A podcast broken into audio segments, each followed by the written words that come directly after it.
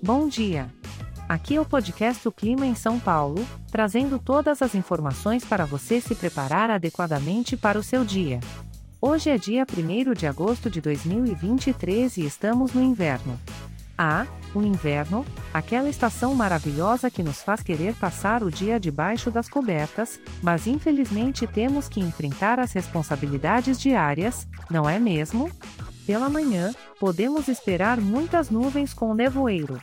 Parece que o tempo está decidido a nos dar uma cobertinha extra para enfrentarmos o dia. A temperatura máxima será de 25 graus e a mínima de 13 graus. Se você não é muito fã do clima frio, pode ser uma ótima oportunidade para aproveitar um bom café quentinho ou um delicioso chocolate quente. Que tal dar uma pausa na correria e curtir um momento de conforto? Durante a tarde, teremos poucas nuvens. Parece que o sol resolveu dar as caras para nos alegrar um pouco. Prepare-se para aproveitar uma temperatura agradável de 25 graus, tanto na máxima quanto na mínima. É o momento perfeito para sair e dar uma voltinha no parque, caminhar ao ar livre e renovar as energias.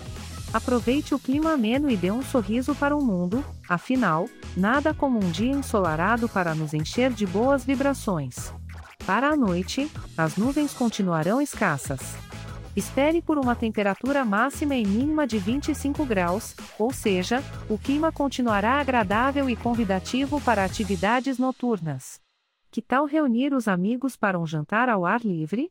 Ou quem sabe assistir ao pôr do sol em um local com uma bela vista? Seja qual for a escolha, não deixe de aproveitar esse clima gostoso que São Paulo nos proporciona. Este podcast foi gerado automaticamente usando inteligência artificial e foi programado por Charles Alves. As imagens e as músicas são de licença livre e estão disponíveis nos sites dos artistas.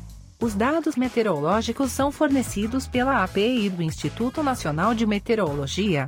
Se quiser entrar em contato, visite o site www.oclimaemsaopaulo.com. Por ser um podcast gerado por inteligência artificial, algumas informações podem ser imprecisas. Desejo a todos um ótimo dia.